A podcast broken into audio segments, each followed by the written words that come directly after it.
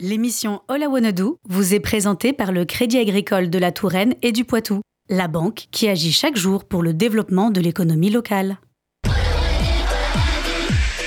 Pulsar 95.9 I came into this world and my mind thought I'ma name this little boy Paul. Plain old boring old Paul. And I always thought if I had a different name, would my life be different?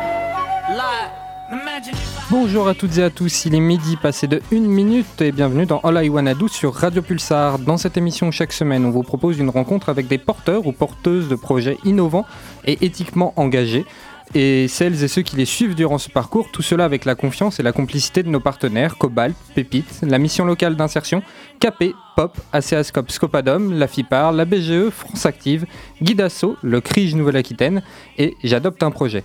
Aujourd'hui justement, je reçois, je reçois Justine Pelleret, directrice de l'association ADFIP pour euh, Action pour le développement économique par la finance participative après un départ euh, en 2014 de l'association et de la plateforme J'adopte un projet à l'échelle de la région Poitou-Charentes.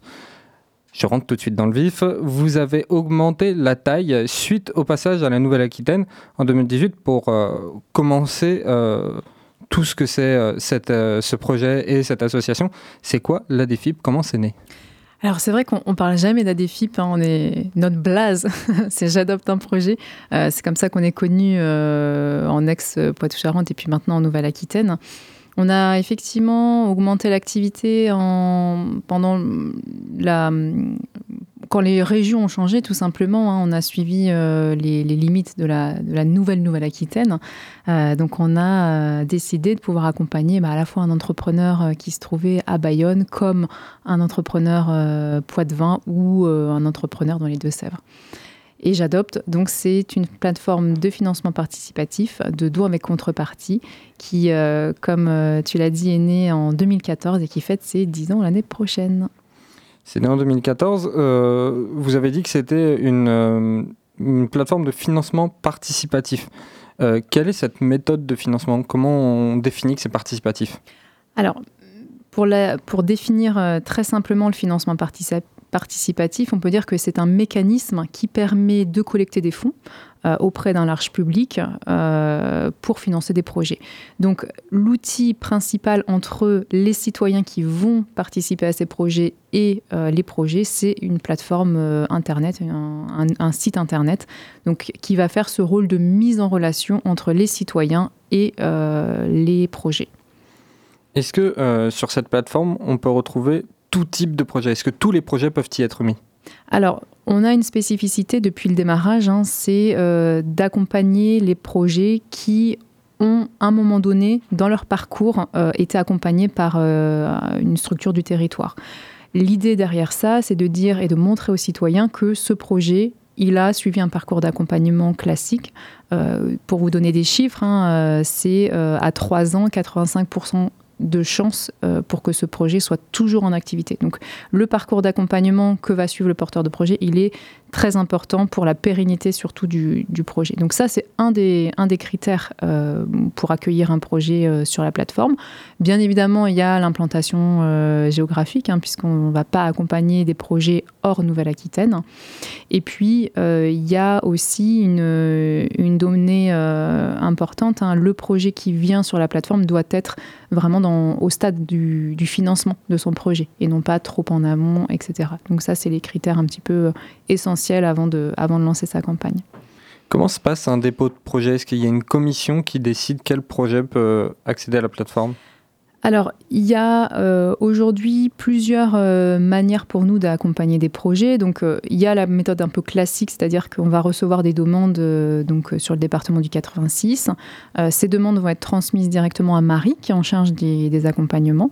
Et c'est elle, après un, un rendez-vous téléphonique principalement, qui va déterminer avec le porteur de projet euh, la suite du calendrier. Ça peut être aussi, euh, à cet instant-là, une redirection vers les partenaires parce qu'on juge que le projet n'est pas à maturité, en tout cas pour cette recherche de financement. Donc ça, c'est une première étape. Donc il n'y a pas forcément de jury.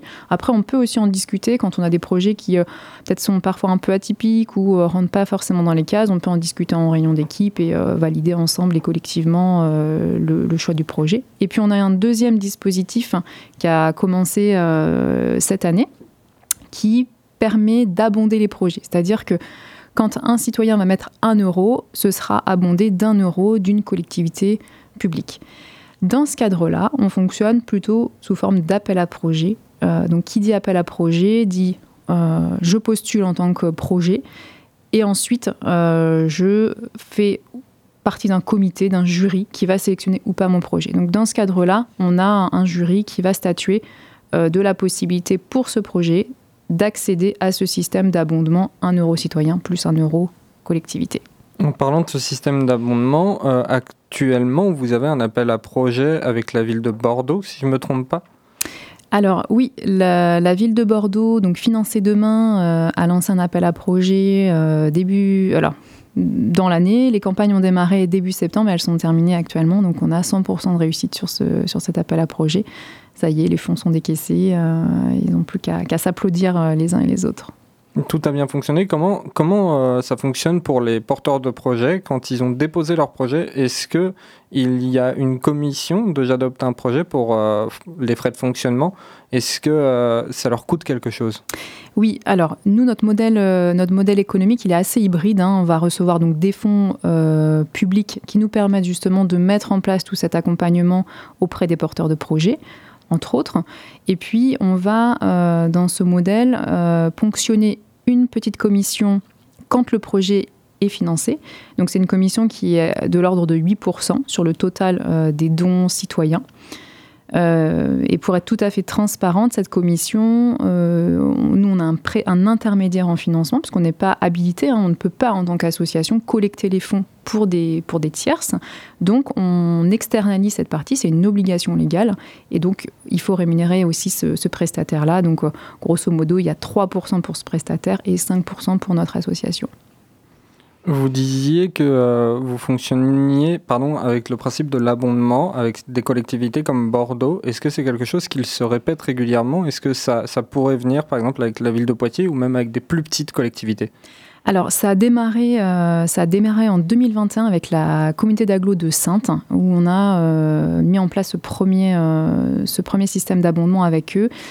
Euh, ça s'est répété donc cette année avec la de Sainte, ça s'est répété, enfin non, ça s'est pas répété, mais ça s'est mis en place avec Bordeaux euh, ville euh, également. et oui, j'aimerais vous répondre dans la, enfin, d'une réponse positive. L'objectif, c'est qu'on arrive à, multiplier ce dispositif-là. Et puis, euh, chose qui, euh, qui, a vu le jour aussi cette année, euh, donc on, travaille avec ces territoires, hein, ça peut être la ville de Bordeaux, Sainte, Limoges Métropole en ce moment, qui est aussi en, campagne avec, avec sept, sept, porteurs de projets de l'économie sociale et solidaire. Et il y a aussi la région Nouvelle-Aquitaine qui nous confie une enveloppe pour abonder à ces projets.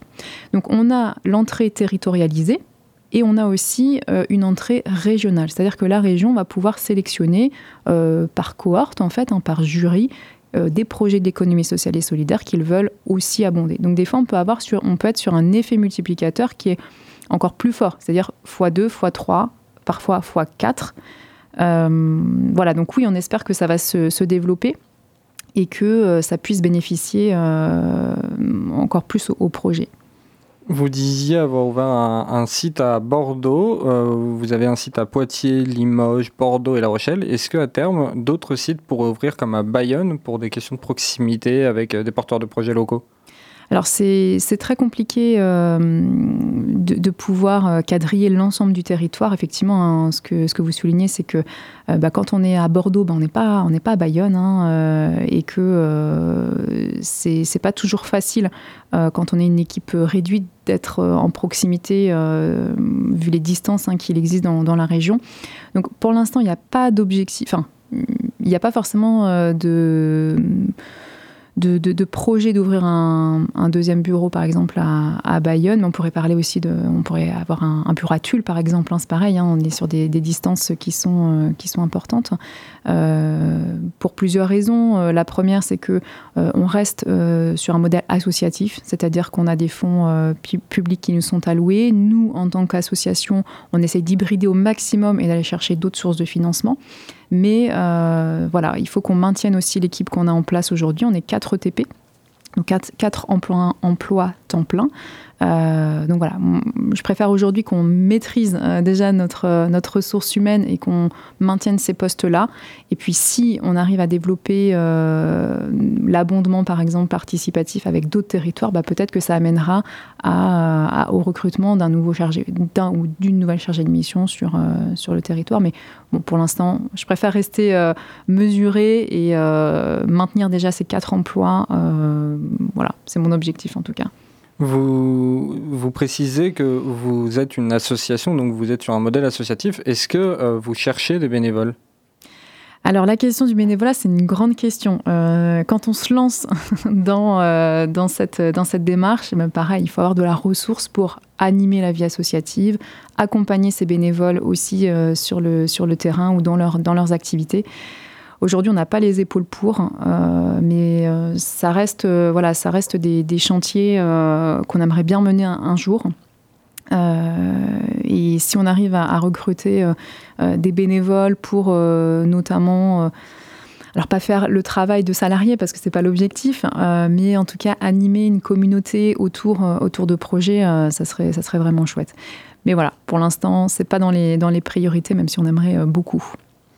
Vous êtes donc la première plateforme de financement participatif local en Nouvelle-Aquitaine. Pour vous, c'est quoi l'objectif euh, plus loin? Si je vous dis en 2025, est-ce que pour vous, l'objectif, ce serait d'étendre ça plus loin que la Nouvelle-Aquitaine? Non, non, non. Euh, aujourd'hui, euh, l'angle proximité, il est indispensable. C'est-à-dire qu'on n'a pas vocation à aller, euh, aller autre part hors Nouvelle-Aquitaine. Par contre, toujours dans, dans, dans cet esprit d'hybridation de notre modèle, on a développé avec des partenaires, euh, d'autres partenaires, des plateformes similaires à la nôtre. Donc, euh, on a accompagné la région Centre-Val de Loire pour la mise en place d'un site qui s'appelle Effervescence qui reprend le même outil digital que le nôtre. Donc nous, on a accompagné sur la mise en place de cet outil, accompagné sur le transfert de savoir-faire, en fait, comment, on fait pour animer euh, voilà, une plateforme de financement participatif, accompagner les porteurs de projets. Donc ça, c'est un peu nos, c'est, notre essaimage, même si c'est pas marketé, j'adopte un projet parce que bah, on n'a pas vocation à avoir un salarié à Tours ou à Chartres ou euh, voilà sur, sur la région euh, Centre-Val de Loire. Mais c'est un peu notre manière aussi de dire, bah voilà, euh, le financement participatif de proximité, le, financement participatif local, euh, bah, c'est un autre métier aussi que quand on est un, outil, euh, outil national. Donc c'est notre manière de, de, participer à ce développement de la finance solidaire, de la finance éthique et responsable.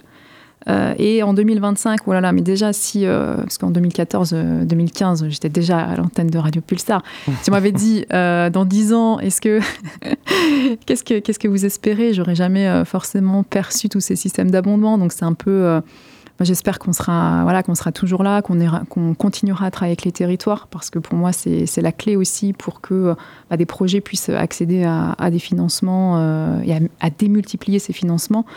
Donc, euh, on va se laisser, on va se laisser euh, l'année prochaine pour voir euh, comment, comment on fête dignement ces 10 ans, parce qu'il y a 10 ans, peut-être qu'on n'aurait pas parié sur nous et, et on est là. Donc, voilà, c'est je vais, je, vais, méditer cette question. On en reparle dans en 2025. Si des personnes veulent vous soutenir, euh, que ce soit de n'importe quelle façon, est-ce que c'est possible et dans ce cas-là, comment? Eh ben, Moi, je préfère qu'ils soutiennent les projets. En ce moment, on a des super projets euh, en cours. On a la maison atelier agencée, euh, qui est l'ancienne maison de, de, Pascal Houdin. Voilà, ils sont en campagne, ils cherchent du, du, financement pour faire des travaux. Donc voilà, je préfère qu'on aille directement donner une petite somme euh, sur des projets de territoire comme cela qui font, bah pour le coup, euh, vivre euh, l'art en, milieu rural. On a aussi la pause musicale, mais là je ne spoil pas, hein, je, laisserai Juliette nous expliquer comment on peut les accompagner. Il y a les petites mains aussi, c'est une, une, professeure des écoles qui a changé d'activité et qui, qui, se lance aujourd'hui dans, dans de l'événementiel. voilà, donc il y a, toujours matière à aller financer des projets des projets euh, du territoire. Et puis s'il y a des entreprises, par contre, qui veulent euh, soutenir demain par le biais d'abondement euh, nos projets, ben voilà, on peut en discuter aussi. On peut en discuter. J'ai une toute dernière question mhm. qui me vient à l'esprit comme ça, telle une lumière, disons. si jamais un projet ne va pas à son terme, si jamais le financement n'atteint pas les objectifs, que se passe-t-il pour le projet et le financement en cours? Alors, si le projet ne va pas à son terme, on rembourse les contributeurs le projet donc ne touche pas en fait euh, ce qu'il a déjà collecté. Hein. L'objectif c'est de dire bah, finalement le projet qu'il va présenter aux citoyens, si c'est un projet à 4000 euros et qu'il en retire que 2000, euh, ça veut dire qu'il peut pas le mener à bout. Donc euh, voilà, nous l'objectif c'est d'être sur ce qu'on appelle le tout ou rien j'atteins mon objectif pour pouvoir décaisser le, financement. Donc nous, voilà, il n'y a, pas de commission de prélevé, le contributeur est remboursé de la même somme euh, qu'il a, a donnée. Et puis, il ne faut pas oublier que la, finance participative, elle vient en complément d'autres financements. Hein. Donc euh, demain, si euh, la campagne ne va pas à son bout, bah, peut-être que le projet va être un petit peu... le projet pour lequel une campagne a été menée va être un petit peu ralenti, mais ça ne met pas en, difficulté euh, la, structure au global.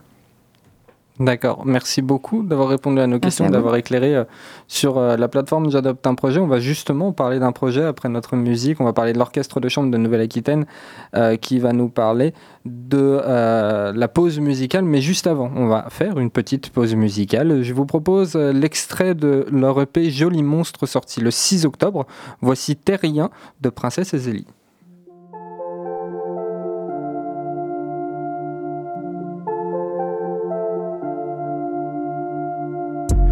Aujourd'hui sera faux dans mille ans. Je préfère suivre mon cœur, je sais qu'il a raison.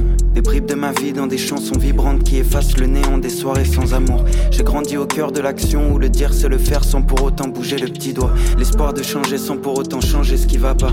Bref, parler des heures pour se convaincre soi-même. Je suis quelqu'un de bien, j'ai pas vraiment de problème. Tout le temps fatigué ou en perte de vitesse et chez cœur répété que là j'ai vraiment la flemme. Laissez-moi seul là, j'ai vraiment la flemme. J'ai de la rage dans le bide et du bruit dans la tête. Et tirer le temps, j'ai pas assez d'une vie pour réparer ces fissures qui blessent.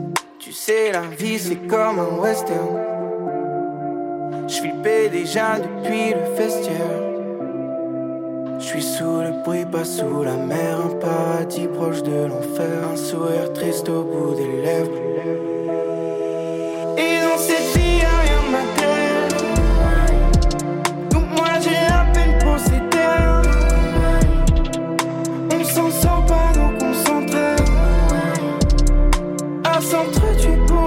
Pour.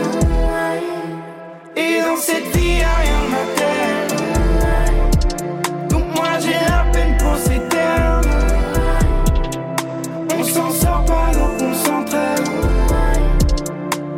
s'entretuer pour des secrets.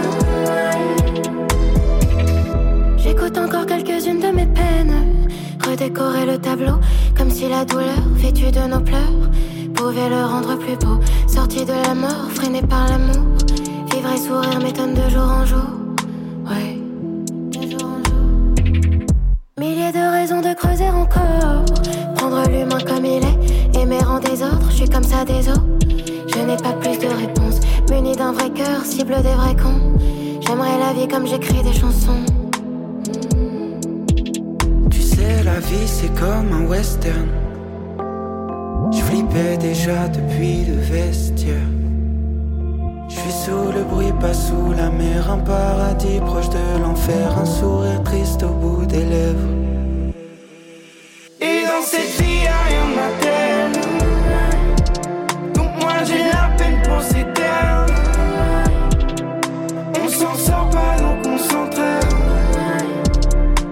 s'entretuer pour des secrets.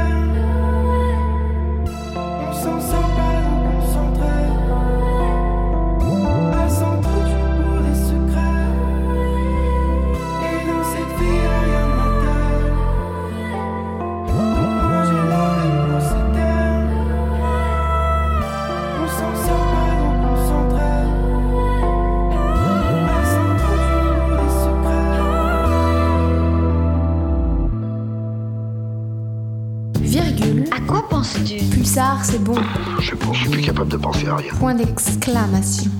Ah ouais On est de retour sur Radio Pulsar dans All I Wanna Do. On parlait tout à l'heure de la plateforme J'adopte un projet avec Justine Pelleret. Et justement, si nous adoptions un projet ensemble, on va parler du projet de l'Orchestre de chambre de Nouvelle-Aquitaine. Pour commencer, j'ai une première question toute bête avant de parler du projet. C'est quoi un orchestre de chambre? C'est quoi la différence avec un orchestre classique? C'est une bonne question.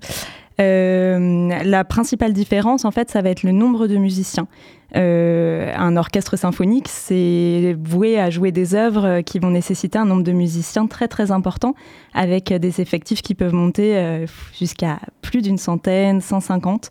ce qui n'est pas exactement le modèle de notre orchestre à nous, qui est un petit peu hybride au sens où il va rassembler une cinquantaine de musiciens, mais qui peut aussi s'adapter au répertoire qu'il va jouer. C'est-à-dire que quand on joue des œuvres qui sont ce qu'on appelle de la musique de chambre, qui nécessitent un effectif de musiciens plus réduit, eh ben on va pouvoir adapter notre nombre de musiciens à ces œuvres-là. Et au contraire, pour jouer aussi du répertoire symphonique et pas se limiter uniquement à la musique de chambre, eh ben on va pouvoir euh, rassembler des musiciens jusqu'à une cinquantaine, qui est déjà largement, amplement suffisant pour pouvoir aussi embrasser ce répertoire-là. Donc ça nous permet plus de souplesse. L'Orchestre de chambre de Nouvelle-Aquitaine, c'est des interventions culturelles et éducatives. On compte environ 42 concerts avec plus de 22 000 spectateurs, si je ne me trompe pas, en un an. Est-ce que pour vous, ça fait que commencer ces chiffres-là? Euh, donc ça, c'est les chiffres des, mm, des actions... Euh, des, actions et des saisons précédentes. Hein, c'est ça. Euh, alors oui, ça fait que commencer au sens où on cherche toujours à toucher le plus de public possible. Euh, et donc à toujours s'élargir. Mais euh, finalement, j'ai envie de dire, c'est pas c'est pas tant la quantité qui compte, parce qu'on aime bien aussi euh, essayer d'aller vraiment toucher tout le monde. ça veut dire que, eh ben, des fois, on peut privilégier d'aller voir un tout petit groupe de détenus dans une prison et de pas aller toucher je sais pas, 60, euh, euh, enfin de privilégier des fois des, petits groupes euh, de personnes plutôt que des grands, grands nombres de personnes en faisant des concerts en plein air ou ce genre de choses. Donc voilà, c'est des, c'est des actions qui vont être complémentaires, à savoir qu'il faut essayer de s'adresser quand même à tout le monde, y compris aux personnes qui n'ont pas accès à la musique, aux personnes qui peuvent en être des fois isolées, exclues pour plein de raisons différentes. Et justement, ma, prochaine question touche sur ce que vous venez de dire, euh, parce que euh, j'ai vu que vous jouiez dans de très grandes villes comme des plus petites. Vous pouvez jouer à Paris comme à Ligugé, par exemple. Pour vous, c'est important de diffuser cette culture musicale au plus grand nombre, d'aller chercher l'accessibilité? Oui, ça, ça fait vraiment partie de l'ADN de l'orchestre. Euh, évidemment qu'il faut être présent dans les grandes villes, dans les grands théâtres et sur les grandes scènes. Euh, parce que c'est aussi notre mission. Mais euh, nous, on est vraiment un orchestre euh, itinérant. Et le but, ça va être vraiment de faire voyager nos musiciens sur tout l'ensemble de la Nouvelle-Aquitaine pour les emmener aussi dans les petites communes, donc y compris des communes qui vont pas forcément avoir de structure pour accueillir l'orchestre. Et eh ben, ça peut être dans une église, voilà, ça peut être, ça peut être dans une salle des fêtes.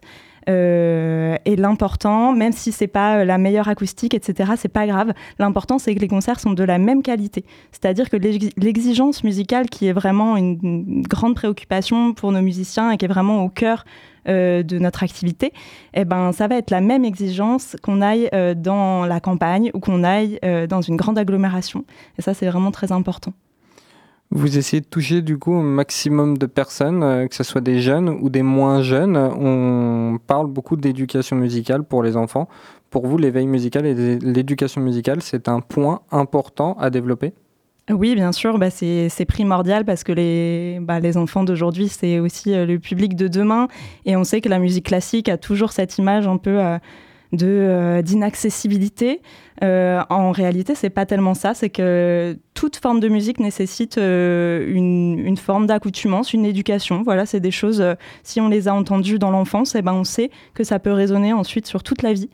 donc c'est vraiment très important de pouvoir amener la rencontre en fait entre, entre ces enfants-là d'aujourd'hui et des œuvres du grand répertoire qui font aussi partie de notre histoire commune et de pouvoir bah, les amener à rencontrer un orchestre parce que c'est aussi je ne sais pas si vous en avez fait l'expérience, mais c'est quand même quelque chose de magique quand on se retrouve comme ça devant euh, euh, une cinquantaine d'instruments qui vont vibrer ensemble, qui, sont complètement acoustiques, c'est-à-dire qu'on passe pas du tout par euh, un intermède électronique.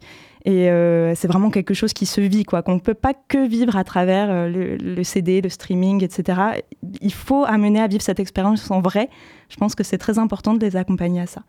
Est-ce qu'au-delà de l'expérience de vivre ça, il y a aussi le lieu qui est important? Par exemple, à Poitiers, on a le théâtre auditorium, avec un auditorium avec un son exceptionnel, et euh, c'est un endroit où très peu de personnes euh, ont l'habitude d'aller au final.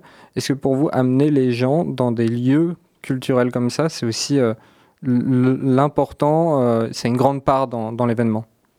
Ça fait partie euh, de notre collaboration avec le Théâtre Auditorium de Poitiers. Donc, on a la chance d'avoir ce lieu magnifique euh, qui nous accueille en résidence euh, permanente. Donc, c'est un magnifique cadre de travail. Et c'est toujours un grand plaisir quand on accueille, par exemple, des enfants ou d'autres personnes aux répétitions et de pouvoir les accueillir dans, cette, dans cet écrin avec une acoustique vraiment particulière. Mais nos actions ne se concentrent pas que là-dessus. L'idée, c'est aussi de pouvoir emmener la musique en dehors euh, des murs euh, du théâtre auditorium de Poitiers. Et c'est donc pour ça qu'on fait euh, beaucoup d'actions, comme la pause musicale d'ailleurs, qu'on va, on va sûrement en parler après, mais aussi ben, des actions dans les écoles, en fait, emmener aussi la musique là où les gens se trouvent, dans les prisons, dans les écoles, dans les hôpitaux, dans les EHPAD, en fait, vraiment partout où on peut. On vient justement sur la pause musicale, on va parler de votre projet qui est sur la plateforme J'adopte un projet. C'est dans l'idée de développer l'accès à la musique au plus grand nombre que vous proposez un rendez-vous musical euh, régulier à Poitiers avec des personnes en situation de vulnérabilité et d'isolement. Pourquoi le choix de ce public-là? Alors, euh, c'est né d'une rencontre avec euh, ce lieu merveilleux qui est les, ateliers cordage. ce sont des lieux qui proposent pas que de la musique, mais plein d'activités, plein de, plein de sorties pour rassembler en fait des gens qui vont avoir, pour une raison ou pour une autre dans leur vie, euh, une certaine forme d'isolement. Donc on dit vulnérabilité, ils utilisent ce terme-là parce que ça peut recouper euh, voilà, des personnes qui sont, qui sont soit isolées socialement, mais aussi par la maladie, par le vieillissement. Euh, par le handicap ou toutes les autres raisons qu'on peut, qu'on peut imaginer. Et donc c'est vraiment l'idée d'un lieu qui rassemble. Donc nous, évidemment, on a souhaité collaborer euh, avec ce lieu et ça fait trois ans qu'on offre euh, des, concerts. Euh, donc l'idée n'est pas de faire venir tout l'orchestre, hein, c'est de parce que ça peut être aussi assez intimidant. L'idée, c'est plutôt de proposer des rencontres intimistes on insiste sur le terme de rencontre parce que c'est pas uniquement des concerts, c'est vraiment un moment où les gens se parlent. Euh, on a des gens qui dansent, on a des gens euh, qui euh, d'un coup vont avoir envie aussi de faire de la musique, de faire des percussions corporelles. Enfin voilà, ça peut vraiment prendre plein de formes différentes et c'est ça qui est vraiment super beau. Et donc l'idée était de trouver un moyen de proposer un rendez-vous mensuel pour que nos musiciens puissent rencontrer toutes ces personnes-là qui en ont besoin. Pour euh, financer ce projet, vous faites du coup appel au financement participatif sur la plateforme. Euh, comment peut-on vous soutenir sur cette plateforme? Quel est le principe? Quel don peut-on faire? Alors, ben, je pense que Justine a un petit peu euh, parlé du principe du financement participatif. En fait, c'est assez simple. Il vous suffit d'aller voir l'interface du projet, donc sur j'adopteunprojet.com. vous pouvez filtrer voilà, pour retrouver la pause musicale. Euh, nous, on a souhaité proposer euh, des contreparties euh, à partir de, 30 euros. voilà, je vous laisserai, je pense, les découvrir. Il y a tout un, tout un tas de surprises. On a la chance de pouvoir proposer notamment des invitations au, concert, etc. Donc, c'est quand même des choses qui peuvent intéresser, je pense, certaines personnes. Et euh, voilà, bah, j'invite euh, tout le monde à nous soutenir, soit en faisant un don, s'ils en ont les possibilités, si le projet les touche, euh, s'ils ont, voilà, s'ils ont envie de nous soutenir pour pouvoir continuer ces concerts mensuels-là. Et puis, et puis sinon, si c'est pas en faisant un don, ça peut être aussi en diffusant euh, ce financement participatif et en parlant de l'opération autour d'eux, ça c'est toujours aussi un, très grand soutien. J'invite donc tout le monde moi aussi à vous suivre, à vous suivre et à aller euh, vous faire un nom sur le site euh, J'adopte un projet. C'est déjà la fin de notre émission. On peut vous retrouver sur l'Orchestre national de Nouvelle-Aquitaine, l'Orchestre de chambre pardon, de Nouvelle-Aquitaine, sur votre site internet. J'ai plus qu'à vous dire à la semaine prochaine. Merci à vous deux d'être avec nous en studio ce matin. À la semaine prochaine pour la Iwanadou. Tout de suite, c'est Séquence Midi. L'émission All I vous a été présentée par le Crédit Agricole de la Touraine et du Poitou, la banque qui agit chaque jour pour le développement de l'économie locale.